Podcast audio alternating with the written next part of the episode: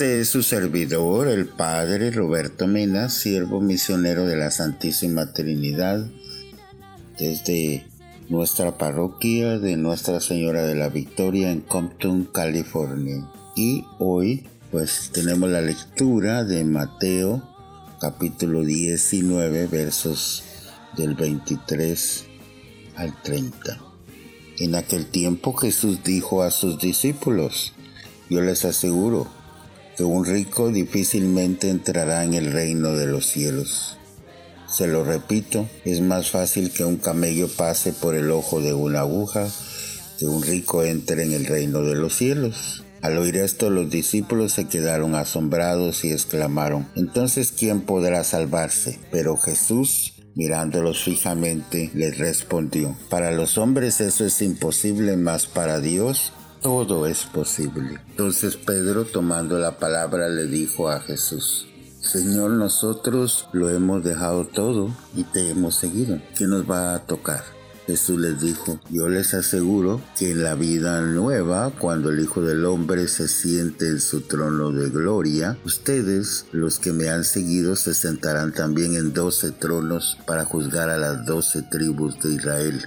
Y todo aquel que por mí haya dejado casa o hermanos o hermanas o padre o madre o esposa o hijos o propiedades, recibirá cien veces más y heredará la vida eterna. Y muchos primeros serán últimos y muchos últimos serán primeros. Palabra del Señor.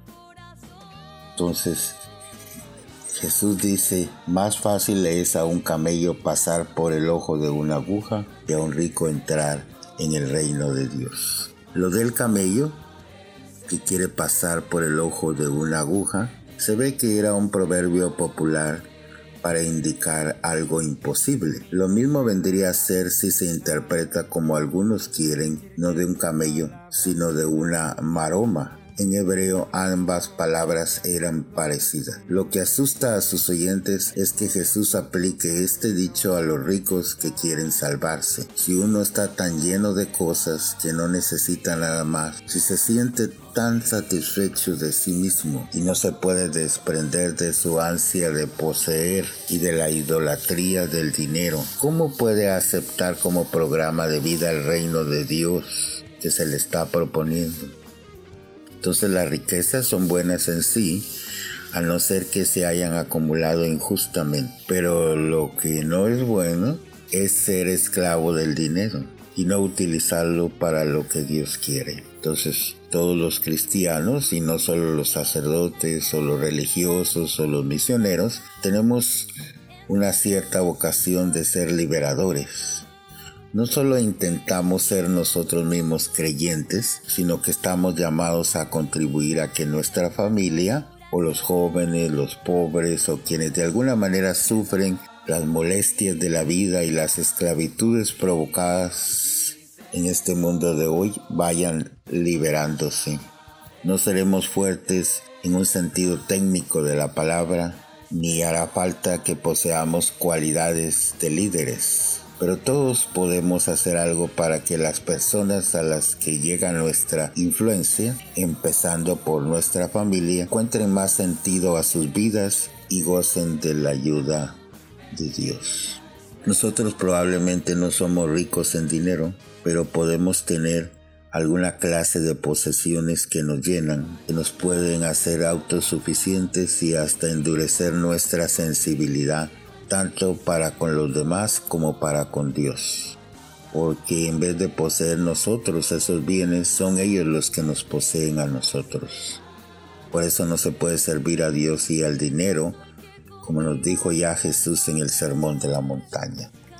Entonces, esta advertencia nos debe hacer pensar. Nuestro seguimiento de Jesús debe ser gratuito y desinteresado sin preocuparnos de si llegaremos a ocupar los tronos para juzgar a las tribus de Israel, ni de la contabilidad exacta del ciento por uno de cuanto hemos abandonado. Pensemos en colaborar en la obra de salvación de Jesús, para que el mundo esté lleno de ese reino de Dios. No por ventajas económicas ni humanas, ni siquiera espirituales, aunque estemos seguros de que Dios nos ganará en generosidad.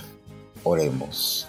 Señor Jesús, tú que fuiste modelo de renuncia y desprendimiento, de entrega, de servicio, de solidaridad y generosidad, ayúdanos a construir tu reino, a seguir tu ejemplo, a no pensar en las cosas materiales, en los recursos financieros, sino en construir tu reino de amor. Y que nos bendiga Dios misericordioso, el Padre, el Hijo y el Espíritu Santo descienda sobre nosotros y permanezca para siempre. Amén.